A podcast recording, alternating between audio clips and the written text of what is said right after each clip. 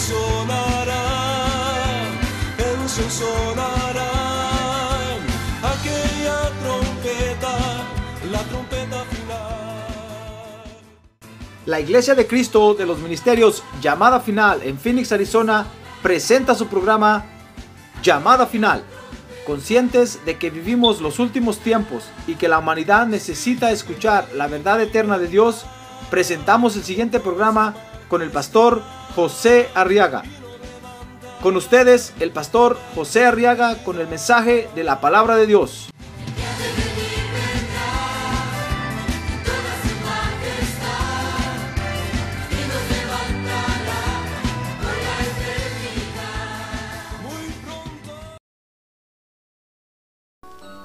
Dice el verso 14, pero cuando los fariseos salieron, se confabularon contra él para ver cómo podrían destruirle. Mas Jesús sabiéndolo se retiró de ahí y muchos le siguieron y los sanó a todos.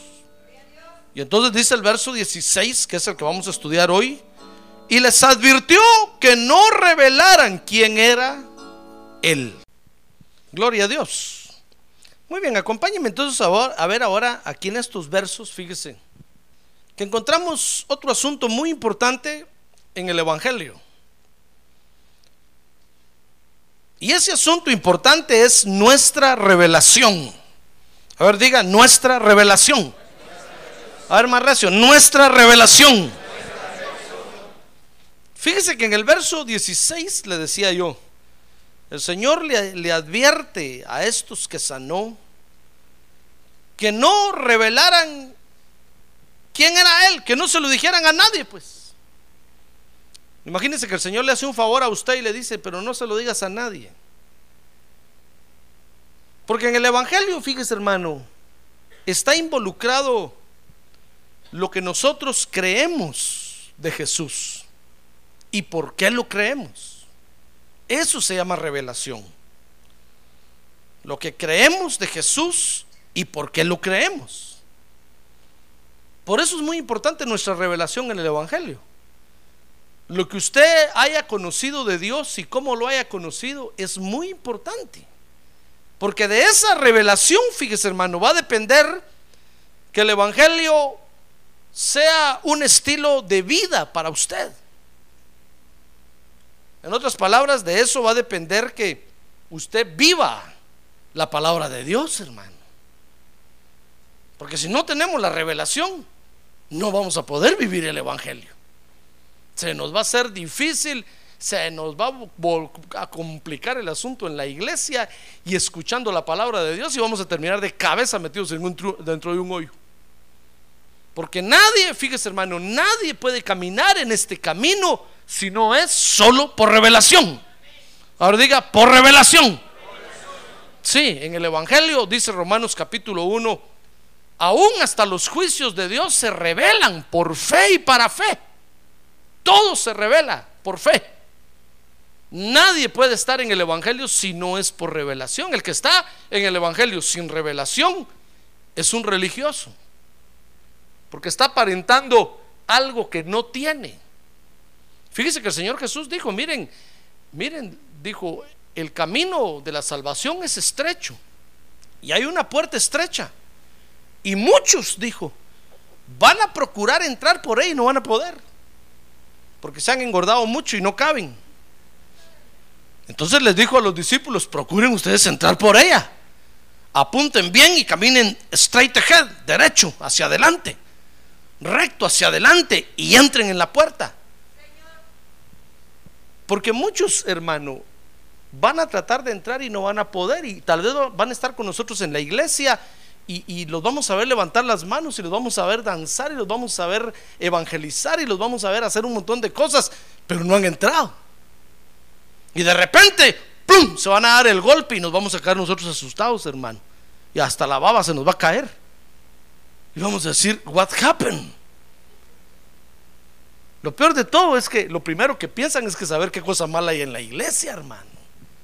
Y empiezan a decir, no, no, ¿será que el pastor está mal? No, no, no. Acuérdese de Judas. ¿Acaso no Judas estaba con Jesús? ¿Y acaso estaba mal Jesús? Estaba mal el Señor Jesús porque Judas se ahorcó. ¿Verdad que no? Era Judas el que nunca entró. Siempre quiso entrar y nunca pudo entrar. Nunca recibió la revelación para entrar, hermano. Por eso en el Evangelio es muy importante nuestra revelación. Fíjese que Dios siempre se ha dado a conocer a los hombres, dice Romanos 1.19, porque lo que se conoce acerca de Dios es evidente dentro de ellos.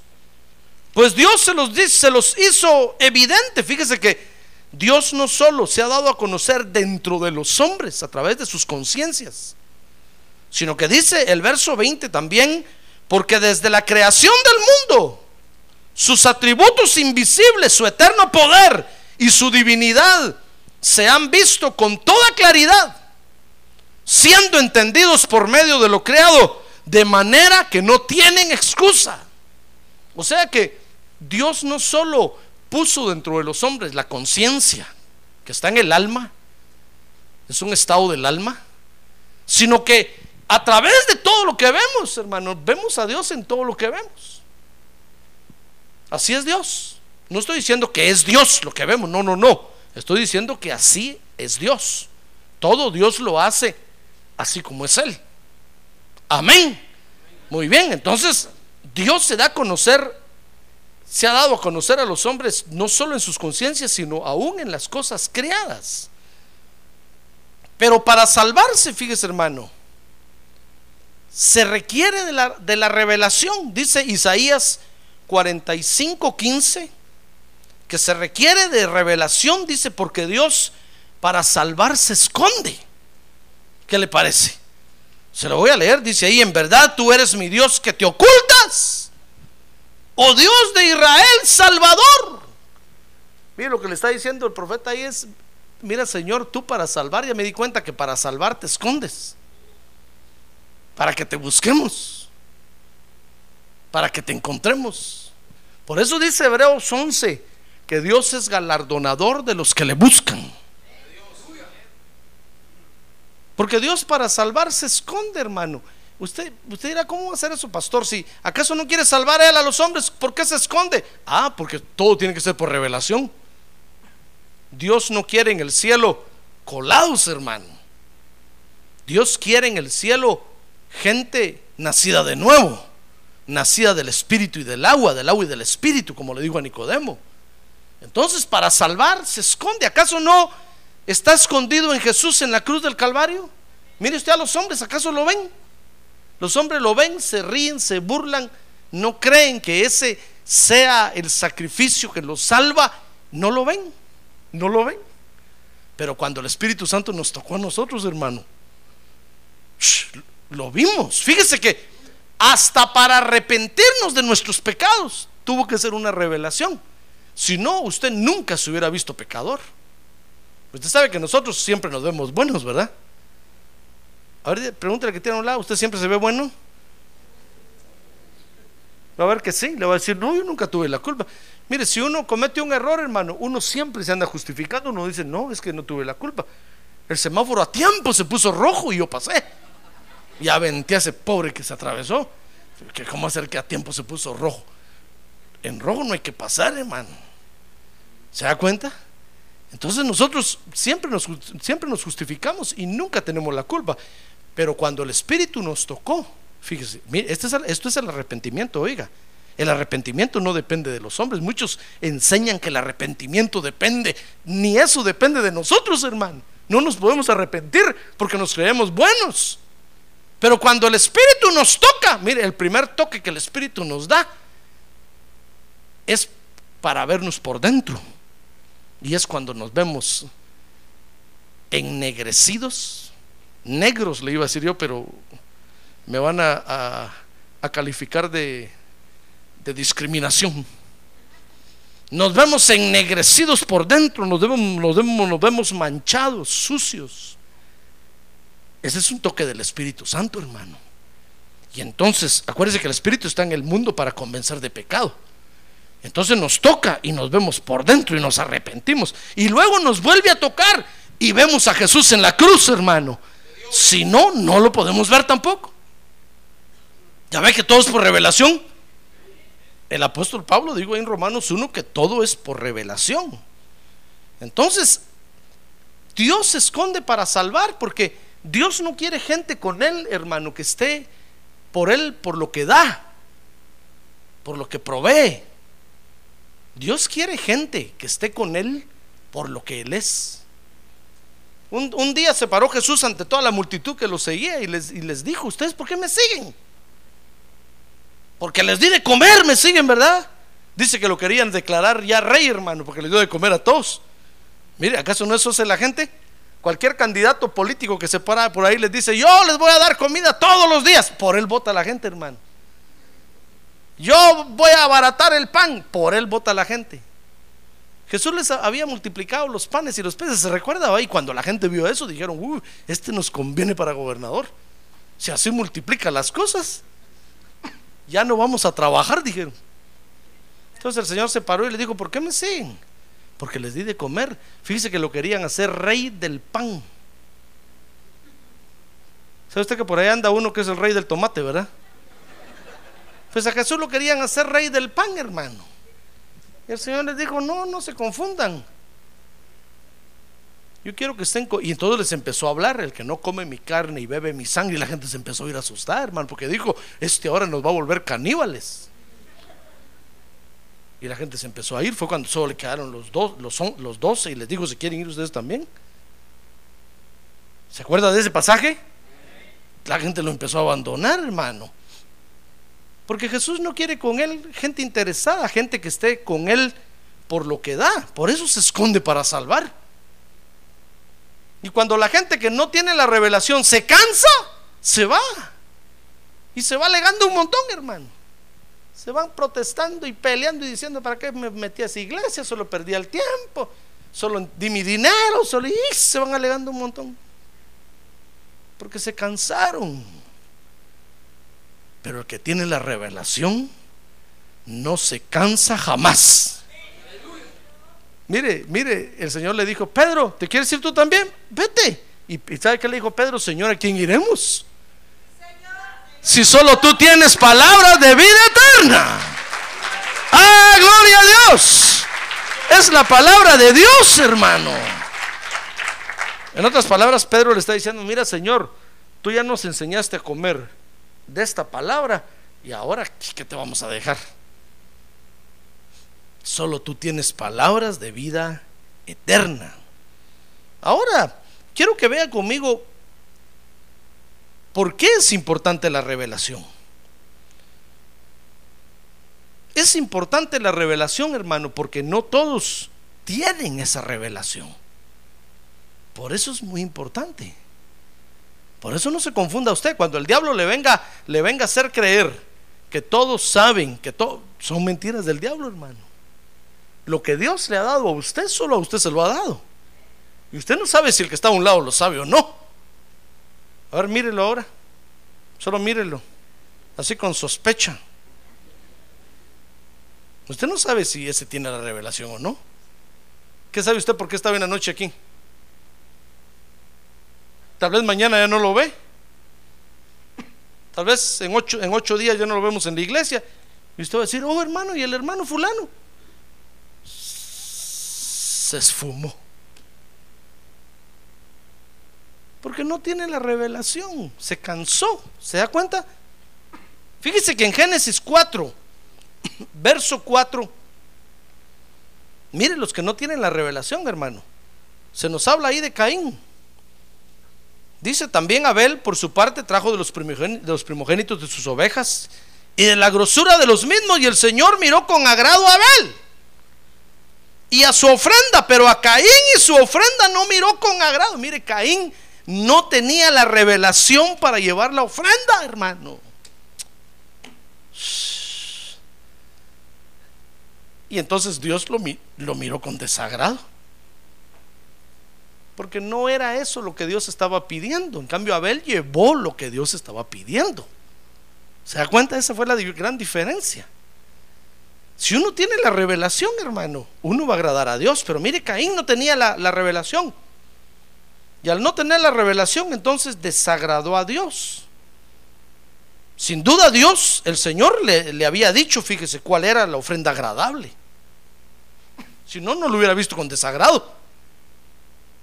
Si Dios no nos moviera a nosotros por la revelación de su Espíritu Santo, no, había, no habrían creyentes agradables y desagradables delante de Él. ¿Sí o no? Pero mire, hay un ejemplo de un creyente que, que lo miró con desagrado. Porque sin duda el Señor le había dicho, le había dicho muchas veces a Caín, mira Caín, la ofrenda que a mí me gusta es esto. Lo que quiero es esto. Y Caín dijo, no, yo, yo esto, ya si quiere, si quiere el pastor, dijo, bueno, si no, que lo tire.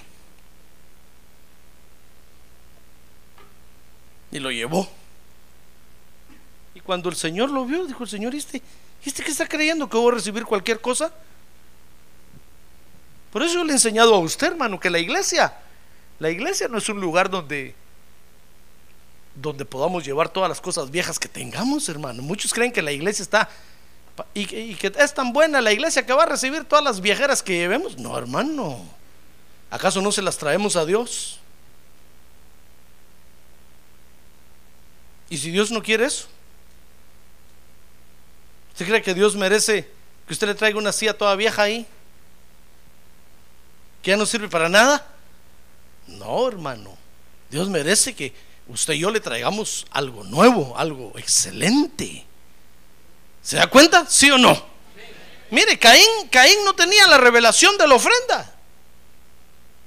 Y Dios lo miró con desagrado. Mire Génesis capítulo 7, verso 16. Ahí ya no se habla solo de una persona. Dice, y los que entraron en el arca, macho y hembra, de toda de toda carne entraron como Dios le había mandado a Noé. Y el Señor cerró la puerta detrás de Noé. Dice el verso 21, y pereció toda carne que se mueve sobre la tierra. Aves, ganados, bestias y todo lo que pulula sobre la tierra. Y todo ser humano. ¿Ya ve que desde entonces Dios utiliza la naturaleza para hablarle al hombre? Sí, por eso lo que acabamos de ver allá, el tsunami que ocurrió la otra vez, no es casualidad que estén habiendo ahora una serie de huracanes y por todos lados, hermano, y rebotando a todo el mundo. Es que Dios le está hablando a la gente para que se arrepienta. Pero ¿sabe qué hace Doña Ciencia? Saca a los mentirólogos ahí en la tele y le hacen ver a la gente que no, que es una corriente de viento que viene, que se mueve para un lado y para otro y que, y que está rondando por ahí. Entonces todos dicen, ah, es el viento. Yo pensé que era Dios, dicen. Pues es Dios. Lo que pasa es que la, ciencia se ha encargado de cegar a la gente. Toda la gente ya no se arrepiente, hermano. Cuando los mentirólogos les empiezan a decir, no, es un viento que sube y que baja y que viene y que va y que por aquí, que por allá, la gente dice, ah, ya va a pasar. Pero Dios ha usado la naturaleza desde el principio para hablarle a los hombres, hermano. Dios le advirtió a la gente que se arrepintiera a través de Noé. Dice Pedro que no era un pregonero de justicia, era un predicador del Evangelio. Y la gente no quiso creer. Pues llegó el momento cuando se metieron al arca, Dios cerró la puerta del arca y la gente se murió. Porque no, no recibió, no aceptó la revelación del diluvio. A ver qué cosas difíciles vemos en la tierra. Pero no es culpa de Dios, hermano. Es culpa de la gente que no recibe la revelación. Sin la revelación no podemos estar delante de Dios. Por eso nuestra revelación en el Evangelio es muy importante. Mire, la forma como usted conoció a Jesús es muy importante. La forma como el Señor le habla a usted es muy importante la forma como el Espíritu Santo lo guía es muy importante. Eso es el Evangelio. Pero mire esta gente, no recibió la revelación. Y sin duda Noé, saber cuántas veces les anticipó el diluvio. Y perecieron, hermano. Y no solo gente, dice ahí que aves, ¿qué más le dije? 721. Toda toda carne que se mueve sobre la tierra, aves, ganados, bestias. y todo lo que pulula sobre la tierra. Por lo menos la tierra debe haber quedado bien limpia de tanto bicho que mató el diluvio, hermano. Pero ahora vea los que sí toman la revelación. Por ejemplo, Abel. Usted dirá, ah, pastor, Abel recibió la revelación, pero Caín se lo mandó al otro lado. Sí, pero recibió la revelación, hermano, y eso lo salvó. Eso lo hizo que agradara a Dios. ¿Se da cuenta? Ah, hermano. Por ejemplo, Noé recibió la revelación del diluvio, la creyó, construyó el arca y se salvó. ¿Sí o no? Se salvó. Ahora, la revelación de la que estamos hablando, fíjese hermano, consiste en saber quién es Jesús. Si usted y yo no tenemos esa revelación, no podemos estar en el Evangelio. Usted no califica para estar en la church. Tal vez en el church chicken sí, pero aquí en la iglesia no. A ver, dígale que tiene a un lado, si no tiene la revelación, no califica. Ayúdeme a predicar esta noche porque para que no se duerma que tiene a un lado. Si no tiene la revelación, no califica. Mire Mateo capítulo 16, verso 13, hermano. Mire qué interesante esto. Dice que cuando llegó Jesús a la región de Cesarea de Filipo, preguntó a sus discípulos diciendo, ¿quién dicen los hombres que es el Hijo del Hombre? Como, como yo le estoy preguntando hoy a usted, ¿quién es Jesús para usted? Y sabe, ellos le dijeron, sabe Señor, unos dicen que eres Juan el Bautista, otros Elías y otros Jeremías o alguno de los profetas. Y sabe, el Señor le dijo, qué bonitas, qué bonitas revelaciones tiene la gente de afuera. Y entonces dice el verso 15 que les dijo, ¿y ustedes quién dicen que soy yo? Ahí se pone difícil el asunto, hermano. Usted ha oído lo que la gente dice de quién es Jesús allá afuera. Pero usted, ¿quién dice que es Jesús? No voy a decir, bueno, mi pastor dice que es el Hijo. No, hermano. Porque la gente de afuera le va a decir, ¿y a mí qué me importa tu pastor? Tu pastor te lavó el cerebro. Si usted empieza a decir, bueno, ¿sabe? Mi pastor me ha enseñado. Va a decir, ¿a mí qué me importa su pastor? Usted. ¿Tiene la revelación o no la tiene? Mire, el Señor, el Señor les, dice, ¿y ustedes quién? Dicen que soy yo. Dice el verso 16 que respondió Simón Pedro y le dijo, los otros a saber si sabían, hermano. Pero Pedro inmediatamente brincó y le dijo, tú eres el Cristo, el Hijo del Dios viviente. ¡Ay, gloria a Dios! El Hijo del Dios actuante. El Hijo del Dios que sigue trabajando. Quiere decir eso. El Hijo del Dios que hasta hoy trabaja. Los judíos ya lo mandaron a descansar porque dicen que en el séptimo día descansó Dios y para ellos Dios está durmiendo. Los adventistas también. Pero no, Pedro le dijo, ¿sabes Señor? Tú eres el Cristo, el ungido, el unigénito Hijo del Padre, el Hijo del Dios que sigue trabajando el Hijo del Dios viviente. Mire qué revelaciones tenía. Hermano, si analizamos lo que Pedro dijo ahí, va a ver qué revelación tenía Pedro, hermano. Mire, ¿sabe cuando el Señor oyó lo que Pedro, al Señor se le cayó la baba, hermano? Judas le tuvo que hacer así, con permiso, Señor. Porque mire, mire, dice el verso 17 que Jesús le respondió y le dijo, bienaventurado eres Simón, hijo de Jonás, porque no te lo reveló carne ni sangre, sino mi Padre que está en los cielos.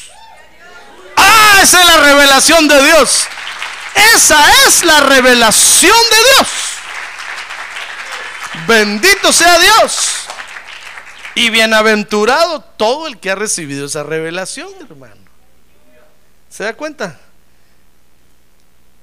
La revelación entonces consiste, consiste en saber quién es Jesucristo. Jesucristo es la revelación para la salvación hoy, hermano. Si, si, si, un, si alguien que está en la iglesia no tiene esa revelación, no, puede ser salvo. No puede ser salvo. Si pone a Jesús a la par de María, a la par de Guadalupe, a la par de Juan Diego, a la par de... No puede ser salvo. No tiene la revelación. Pedro no le dijo ahí, mira Señor, tú eres Jesús, el Hijo de Dios, igual que Jeremías, igual que Adán. Ni siquiera igual que Adán dijo que Adán es el único hijo de Dios que aparece en la Biblia, aparte de Jesús. Ni siquiera lo comparó a Adán. Sino que le dijo, tú eres el Cristo, el único ungido. El que fue ungido, dice la Biblia, con óleo de alegría, más que sus compañeros. Mire la revelación que tenía, que tenía este Pedro, hermano. Jesús es, es, la revelación para la salvación, pero fíjese que para permanecer en el Evangelio, no solamente es necesario tener la revelación de quién es Jesús, sino que hay, hay que tener la revelación constante de Dios para poder permanecer. Usted podrá tener la revelación de quién es Jesús, pero si no mantiene la revelación viva en el Evangelio, se va a morir, hermano, espiritualmente, se va a acabar. Porque para permanecer en el Evangelio es necesaria la revelación. No vamos a aguantar por religión estar aquí, hermano. No vamos a aguantar. Porque esto no es religión. Fíjese que la iglesia de Cristo es un organismo. ¿Sabe usted que la iglesia de Cristo es un organismo, verdad? No es una organización. Una organización es algo que está ahí muerto. En cambio, un organismo es algo que tiene vida. Como su cuerpo, por ejemplo, es un organismo. Se está moviendo y se está moviendo. Ahorita, ahorita el estómago le está haciendo a usted, ¿verdad? Hasta aquí hoy ya. Porque le está pidiendo comida. Es que está, es algo que está vivo, hermano. Fíjese que usted se va a dormir y el corazón le sigue haciendo bum, bum, bum, bum, bum, bum. Es que es algo que. Usted no le puede decir, corazón, dormite, hombre. No. Corazón es algo que está vivo, hermano. Bum, bum, bum, bum, bum, bum. Como dijo el Señor Jesús, usted come ahorita y dentro de un ratito va al baño a defecar. Porque su organismo está vivo. Usted no le puede decir a, a, su, a, su, a su intestino grueso, cuidado si vas al baño, no vayas al baño. Hermano, aunque usted le diga lo que le diga, va a ir. Y si no va, le va a ir mal. Porque usted no le puede, ¿se comprende? Es, así es así la iglesia. La iglesia es algo que está vivo, el Espíritu Santo está aquí. Por eso la iglesia está viva. Es un organismo, es algo que se mueve. Es algo que pide más, pide más, pide más. Si usted cree que ya igual la iglesia y se sienta y dice, ay, gracias a Dios ya estoy en la iglesia, aquí me quedo. No, tal vez va a estar dos días sentado, después va a venir el Espíritu Santo y decir, párate, aspira ahí, limpia ahí, sacude allá, anda, habla con el pastor, dile que vas a venir a pintar ahí, hermano, porque es algo que está vivo. Y usted, usted no puede estar en una iglesia solo calentando, sí, hermano. Si usted está así, ya perdió la revelación, ya se volvió religioso. La iglesia está viva y es algo que cada vez nos exige más, nos pide más y como que como que nos demanda más y si no tenemos la revelación no vamos a aguantar, hermano. Por eso muchos se van. Porque el Espíritu Santo les empieza a pedir más y más y más y más y, y cuando ya no dan la estatura, aunque se estiran así, el, el Espíritu mejor los saca porque pierden la revelación. Para permanecer en el Evangelio, hermano, es necesario mantener la revelación. Si no, no vamos a aguantar. Mire, hoy, martes, septiembre 11, nunca olvidaremos. Se lo estoy recordando. Sí, ya sé que es 13, pero está cerca del 11. Nunca olvidaremos. Es para que nunca se le olvide que hoy se lo estoy diciendo.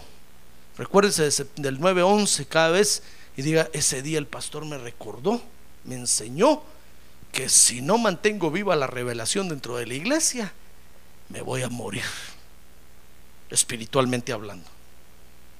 y no voy a aguantar a seguir el ritmo de la iglesia. ¿Sabe cómo es esto, hermano? Como cuando nuestros hijos empiezan a crecer. ¿Ya ve que qué bonitos son cuando están chiquitos? Ah, no, usted, que, que se me hace que es tatarabuelo usted tal vez, hermano. Bueno, ya hay muchos abuelos aquí en la iglesia, ¿verdad? Gracias a Dios. Pero ¿se acuerda cuando los hijos son chiquitos? Mire, el hijo dice, papi, quiero una paleta. Y usted, usted le da un, dulce, ah, toma ese dulce. Y el niño se queda callado, hermano. Ah, pero cuando empieza a crecer, papi, quiero una paleta. Usted toma ese dulce. No, yo no quiero ese dulce, quiero una paleta. Uno se asusta, hermano, exige más. ¿Se da cuenta? Cuando eran chiquitos, ahí iba usted al Swami de segunda le compraba sus tenis, hermano. Toma, hijito. Y ahí estaba el niño metiendo el pie. Y venía a la iglesia con sus tenis nuevos. pero cuando ya crecen, llévelo al Swami a comprar. Por allá lo va a empujar a usted. Si anda tú a comprar ahí si querés, yo quiero ir a dealers. No, pero es que Payless Shoes. ¿Qué Payless? Yo quiero en tal tienda, le dicen a uno. Empiezan a exigir más. Y si usted no da, no busca más trabajo, ¿qué va a hacer? Si usted se acomodó ahí a ganar 6.25 la hora, cuando los hijos le pidan más, ¿qué va a hacer? Ya ve que no es asunto de acomodarse, hermano. Usted tiene que decir, no, yo tengo que ganar, Señor, por lo menos 20 dólares la hora. Si no, me voy a hundir a mi hogar. Esto se va a acabar. Y usted entonces empieza a ver si trabaja aquí, trabaja allá, trabaja por allá y anda viendo dónde. Porque los hijos es que es algo que está vivo, ¿se da cuenta? Y van exigiendo y van exigiendo. Y cuando le dicen a usted, papi, me quiero casar. Y usted dice, me voy a tener que volar la fiesta del matrimonio de este. Voy a tener que... Pues usted no le puede decir, va hijo, casate ahí, trabaja y mira cómo pagas. No, hermano. Se tiene que hacerle su fiesta a su hijo, por lo menos. Y si no da el ancho, ¿usted qué va a hacer? Por eso muchos hijos se pelean con los papás y dicen, no, es que mis papás son aquí, son allá, no me dan nada, no me compran nada. Porque los papás se quedaron estancados, hermano. Se olvidaron que los hijos iban a crecer y que les iban a empezar a pedir más cosas. ¿Se da cuenta? Oh, hermano, usted no se da cuenta. ¿Ya ve que está bien dormido? Que se me hace que por eso tiene muchos problemas, hermano. Pues así es la iglesia. La iglesia no podemos quedarnos estancados. Usted no puede decir, bueno, yo sé que Jesucristo es el Hijo de Dios. Yo lo recibí en mi corazón, me bauticé en agua. No, no, no. Eso fue el principio para entrar. Pero ahora hay que avivar la revelación, hay que mantenerla y tiene que crecer para que podamos permanecer en el Evangelio. Pero hay quienes pierden su razón de ser en la iglesia o de estar en la iglesia, hermano. Como por ejemplo Sansón, vea conmigo Sansón. Dice jueces capítulo 13, verso número 1, que Israel había estado 40 años en cautiverio y dice el verso 5, que Dios dispuso levantar un libertador. Se lo voy a leer, jueces 13:5. Pues de aquí le dijo a la mujer: Concebirás y darás a luz un hijo. No pasará navaja sobre su cabeza, porque el niño será nazareo para Dios desde el seno materno. Y él comenzará a salvar a Israel de manos de los filisteos. Mire, Sansón nació para ser libertador. Pero ¿qué le parece que en el camino perdió la revelación, hermano? Y dice jueces capítulo 16, verso número 4. Que después de esto sucedió que se enamoró de una mujer del valle de Sorek que se llamaba Delilah. Delilah. No sé cómo se dice en inglés, hermano. Delilah. Se llamaba Dalila. No le va a poner Dalila a una su hija. No va a hacer que deje pelón a alguien por ahí. Se llamaba Dalila. Y dice el verso 5, y los príncipes de los filisteos fueron a ella y le dijeron, persuádelo y ve dónde está su fuerza. ¿Y cómo podríamos dominarlo para atarlo y castigarlo? Y entonces cada uno de nosotros te dará mil cien piezas de plata. Mire, usted, usted conoce el resto de la historia, ¿verdad? Dalila dice que presionó tanto a Sansón que se afligió Sansón, su alma se afligió, hermano. Y perdió la revelación y quedó fuera completamente. Porque hay que mantener la revelación, hermano.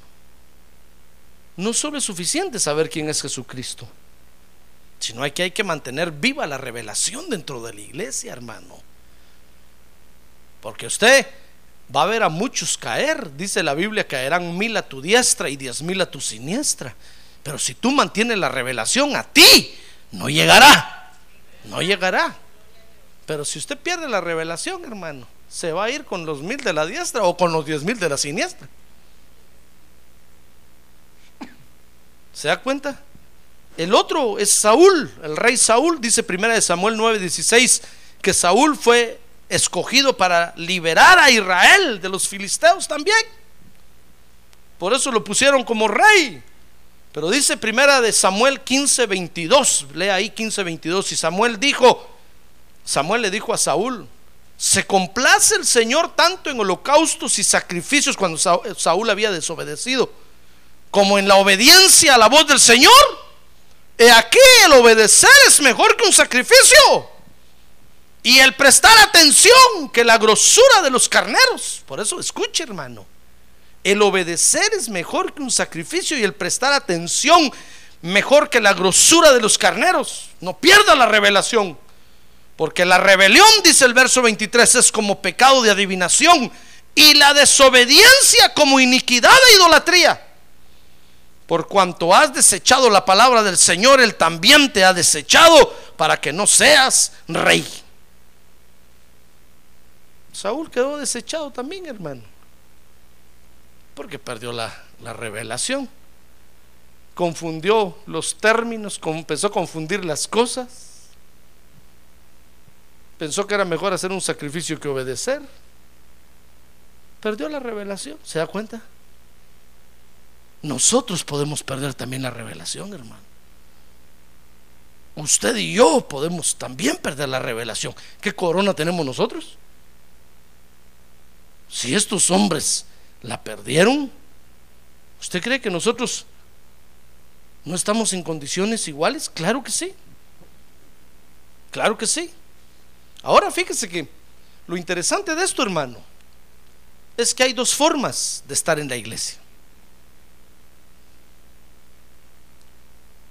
Ahora dígale que tiene un lado, hay dos formas para estar en la iglesia, hermano. Fíjese que por revelación o por convencimiento.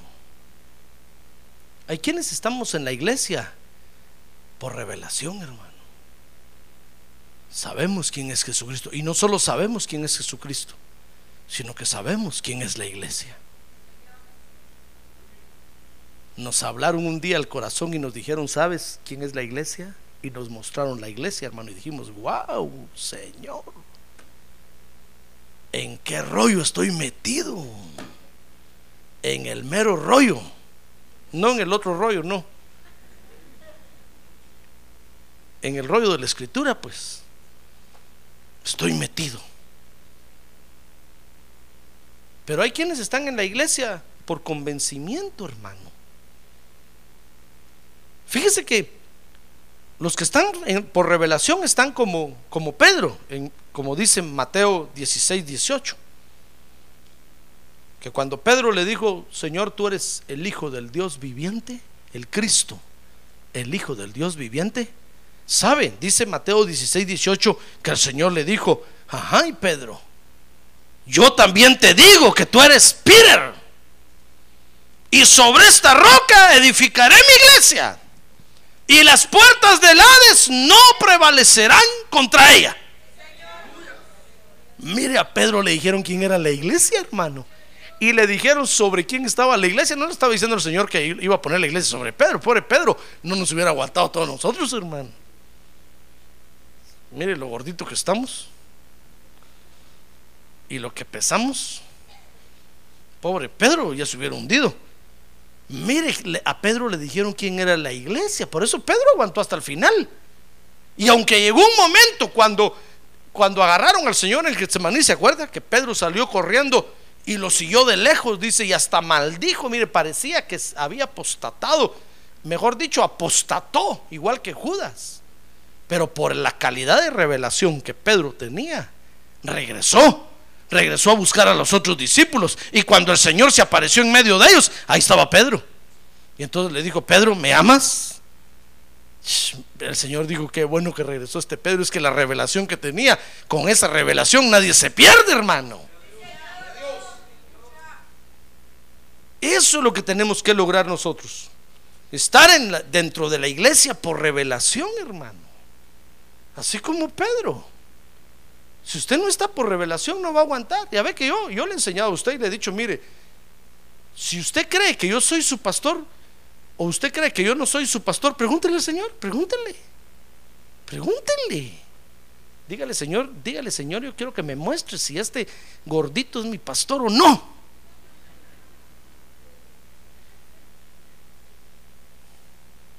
Pregúntele. Porque si está aquí y yo no soy su pastor, va a perder el tiempo, hermano. Y solo le va a caer mal cada vez que yo predique. Peor cuando me mire con un saco nuevo, de repente va a decir, ya está el pastor con otro saco nuevo. Le va a caer mal. Y cuando venga con otro mi carro nuevo, va a decir, ya viene el pastor con otro carro nuevo. Le va a caer mal, porque yo no soy su pastor. En cambio, si yo soy su pastor, usted se va a poner contento como ovejita y va a decir, "Me- que Dios bendiga a mi pastor, que lo bendiga así, después abajo me bendice a mí. La bendición viene para abajo, cae sobre la cabeza y desciende hasta el borde de las vestiduras. ¡Ah, gloria a Dios! Pero si no, cada bocado que yo me meta a la boca, a usted le va a caer mal, hermano. Y va a empezar a hablar un montón de cosas y tonteras. ¿Y para qué? No hay necesidad de que se condene. ¿Se da cuenta? Pregúntele a Dios si yo soy su pastor. Mire, yo le doy esa libertad, pregúntele. Si no, entonces dígale, bueno Señor, entonces ¿quién es mi pastor? Y vaya y busque a su pastor. Porque usted tiene que tener un pastor. Amén. Muy bien. Entonces hay quienes están en la iglesia por revelación como Pedro, que no solo sabía quién era Jesús, sino que le mostraron quién era la iglesia, hermano, y sobre quién estaba. Pedro dijo, wow.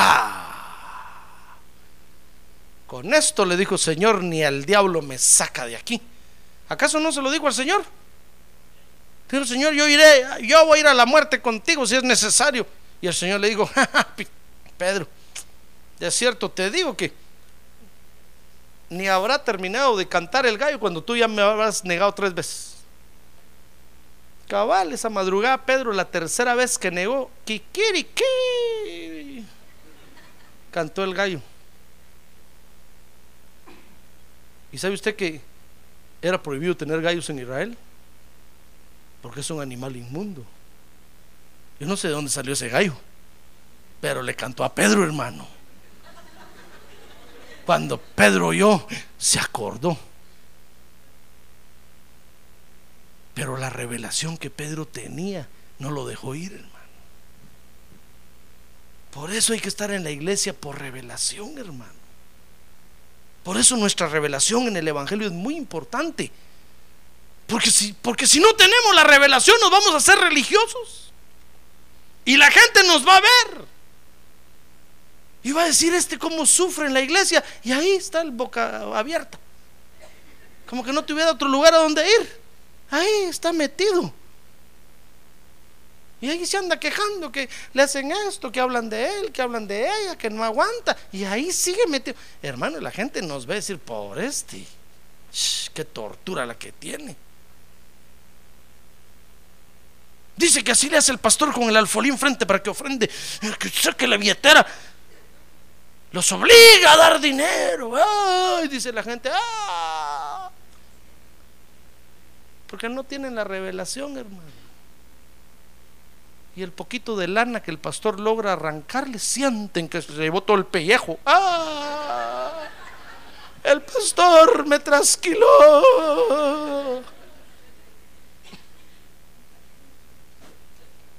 Por eso los proyectos de Dios cuesta que caminen en la tierra, hermano. Porque no tenemos la revelación. Y al no tener la revelación, el asunto se nos vuelve pesado, angustioso, cansado, agotado, etcétera, etcétera, etcétera. ¿Qué quiere decir más, más, más? Igual a eso.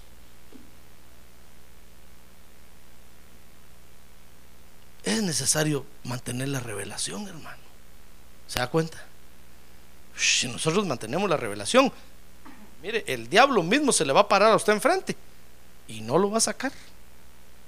El diablo va a entrar aquí un día de culto a buscarlo a usted, del pelo lo va a agarrar, lo va a sacar y de allá se le va a regresar a usted y va a decir, sí, pero no me voy. Porque aquí me dijo Dios que esté y aquí voy a estar hasta que Él venga. ¡Ah, gloria a Dios, gloria a Dios! ¡Gloria a Dios! ¡Gloria a Dios!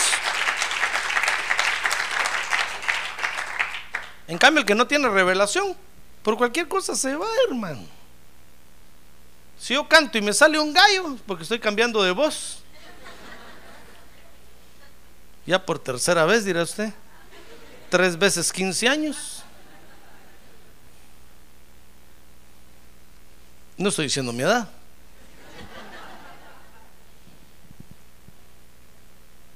no, y mejor me voy porque ese pastor se le cambia mucho la voz.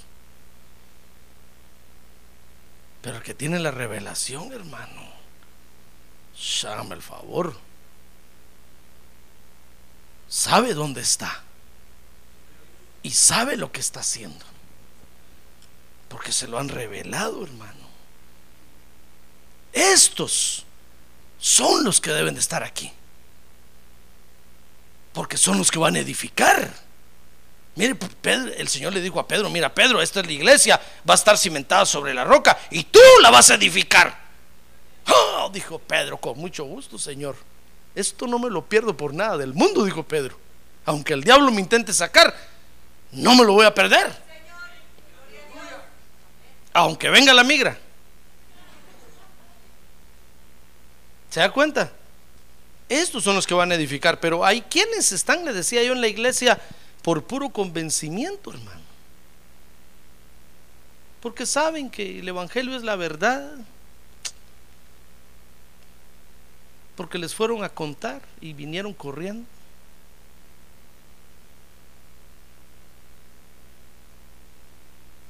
Por eso el pare de sufrir es puro cuento, hermano. Porque viene la gente corriendo a tocar la cruz y al tocar a meterse bajo el manto, no sé qué. Espere que les entre una tribulación a ver si vuelven a llegar.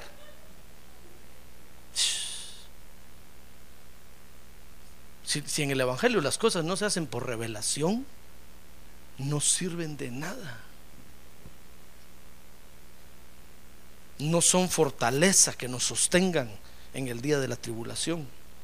Dice Hechos capítulo 8, verso 5. Vea estos que están por convencimiento, hermano. Si usted se identifica esta noche con esto, es una buena noche para decirle, Señor, revélame dónde estoy. ¿Qué es este asunto? ¿Qué es esta iglesia? ¿Sobre qué? ¿Sobre quién está esta iglesia? ¿Quién es ese hombre que está al frente? ¿Por qué habla así?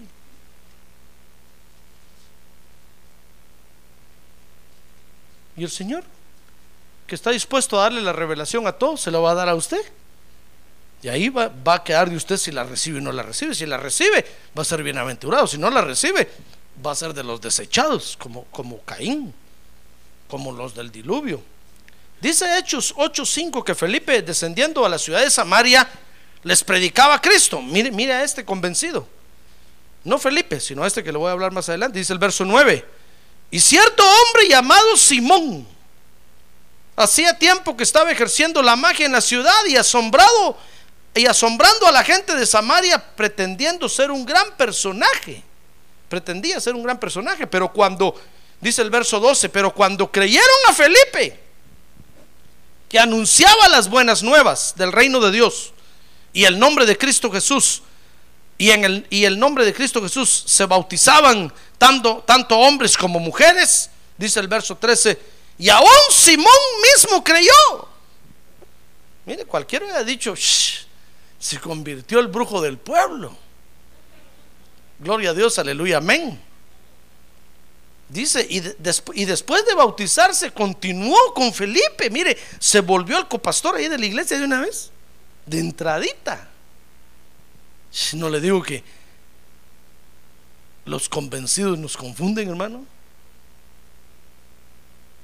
Mire, y estaba atónito al ver las señales y los, y los grandes milagros que se hacían, dice el verso 18. Pero cuando Simón vio que el Espíritu se daba por la imposición de las manos de los apóstoles, ¿sabe qué hizo?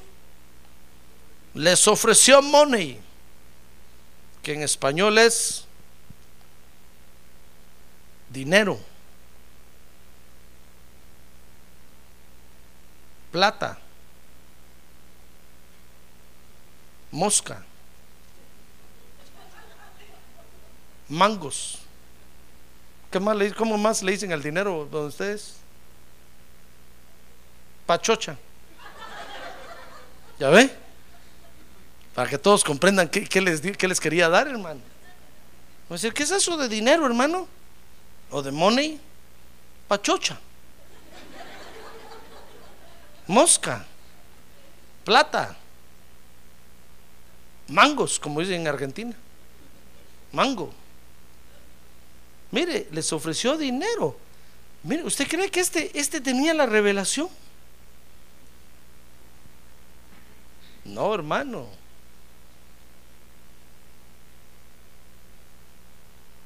Simón estaba bien convencido.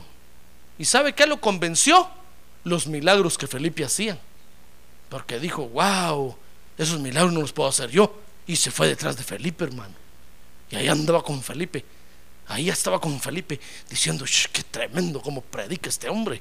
Y cuando pone las manos sobre enfermos, los, em- los, los paralíticos caminan. Shh.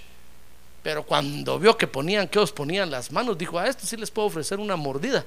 A Felipe no, porque no va a hacer que me deje paralizado. Les ofreció dinero. ¿Ya ve cómo son los convencidos? Mire, los convencidos en las iglesias, hermano, lamentablemente son muchos. No mira a nadie, míreme, Mickey.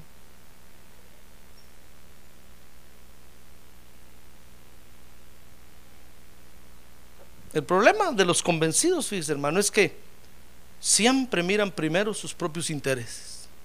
Siempre. Y cuando lo hacen, hacen tambalear a la iglesia, hermano. ¿Acaso no Judas hizo tambalear a los once? Cuando vendió al Señor, Pedro miró a Juan, Juan miró a Tomás, Tomás miró a Jacobo, Jacobo miró, hermano, todos se miraron y dijeron,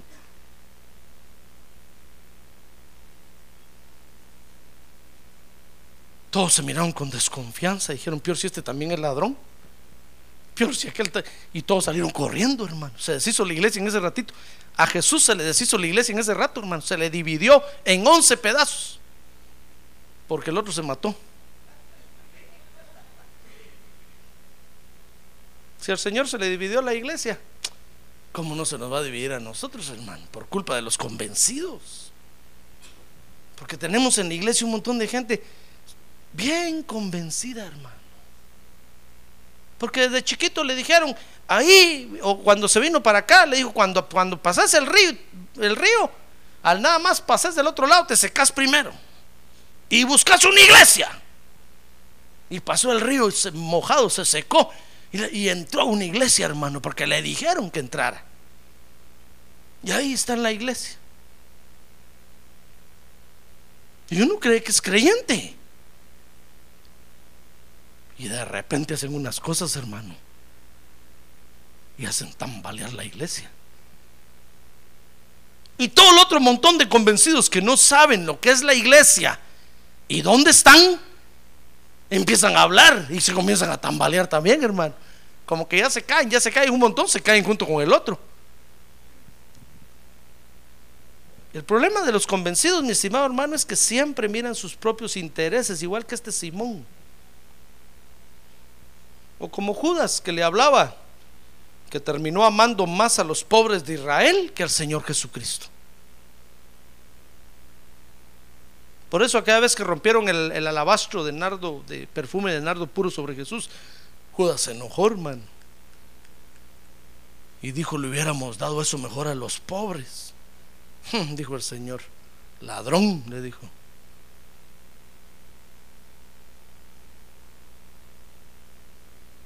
Mire, ahí en la Biblia se puede ver que los que se acuerdan de los pobres es porque realmente son unos ladrones, hermano. Siempre buscan sus propios intereses. ¿No cree usted que están pensando en darle comer al pobre y están, hermanos, a ver, saber que están pensando robarse? Judas pensaba en los pobres de Israel, por eso se enojó con Jesús. Por eso vendió a Jesús por dinero. Porque llegó a amar más a Israel que a Jesús. Es que los convencidos anteponen sus propios intereses, hermano. Mire qué problema dan los convencidos. ¿Se da cuenta? Ahora diga conmigo, ¿qué problema? Dan los convencidos. Los que están en las iglesias solo por convencimiento, hermano. ¿Qué problema? Pero el problema, ¿sabe cuál es el problema mayor? Es que no los podemos sacar. Porque no sabemos quiénes son. No mira a nadie, míreme a mí aquí. No sabemos quiénes son, hermano. Si supiéramos quiénes son, uh, con alegría los sacábamos. Pero no sabemos. A veces, a veces el que nosotros creemos más consagrado, santificado, casi glorificado es el que resulta que no tenía nada de revelación, hermano. Y estaba metido de colado. Y al que vemos a veces insignificante ahí, que es el que tiene la pura revelación. ¿Se da cuenta? En la iglesia no podemos estar sin revelación, hermano. Tenemos que mantener la revelación. Es por eso que el Señor, ahora vamos a Mateo capítulo 12, ahora sí vamos a estudiar ahí. Ya que lo veo cansado usted, entremos a estudiar ya ahí, hermano. A ver, dígale que tiene un lado, ánimo, hermano. Dígale, ánimo, anímese, todavía faltan dos horas, ahorita le faltan al pastor exactamente. Como hoy es viernes, ¿verdad? Ah, no, hoy martes, ¿verdad? Bueno, entonces vamos a terminar ya, hermanos. Solo porque usted tiene que trabajar mañana. Mire, Dice Mateo 12, 13 que le trajeron a Jesús a, un, a uno con la mano seca y lo sanó ese día sábado. Y los fariseos salieron, dice, y se confabularon, verso 14, contra él para ver cómo podrían destruirle. Mas Jesús sabiéndolo se retiró y, y, muchos se llegaron a él y lo sanó. Y en el verso 16 entonces a los que sanó les dijo, miren, saben no se lo digan a nadie. No se lo revelen a nadie. ¿Sabe por qué les dijo eso el Señor? Porque el Señor no quería ir con él gente que viniera a buscar lo que él da, hermano. Si, el Señor les hubiera dicho, va, vaya y cuenten, vaya, a todos allá.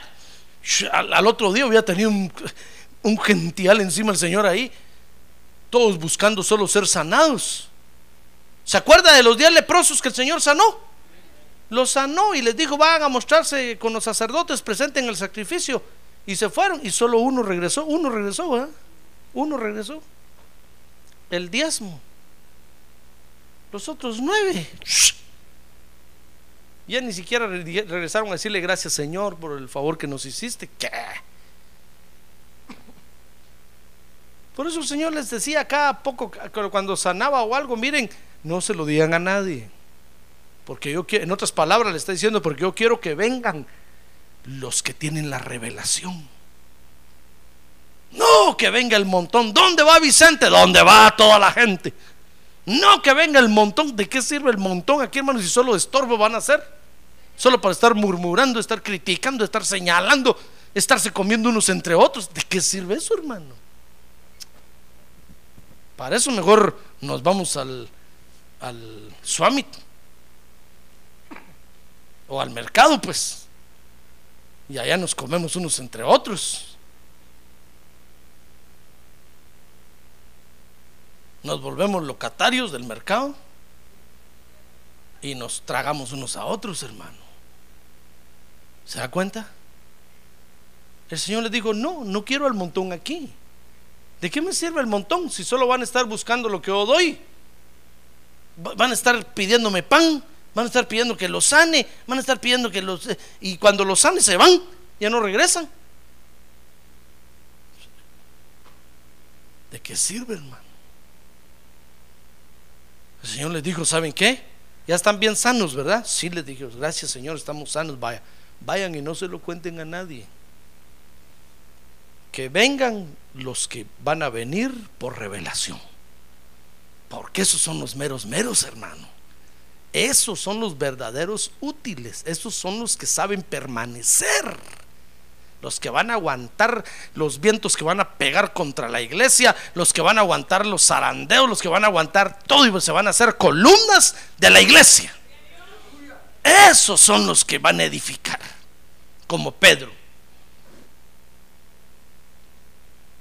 Por eso esta noche yo quiero terminar, hermano, diciéndole que en el Evangelio es muy importante que tengamos la revelación de quién es Jesús. Y que la mantengamos siempre viva y, al, y al día en nuestro corazón.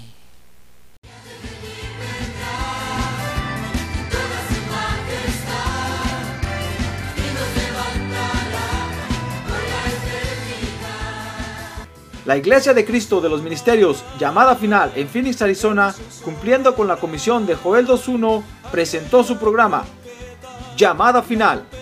Esperamos que nos vuelva a sintonizar la próxima semana a la misma hora por esta emisora.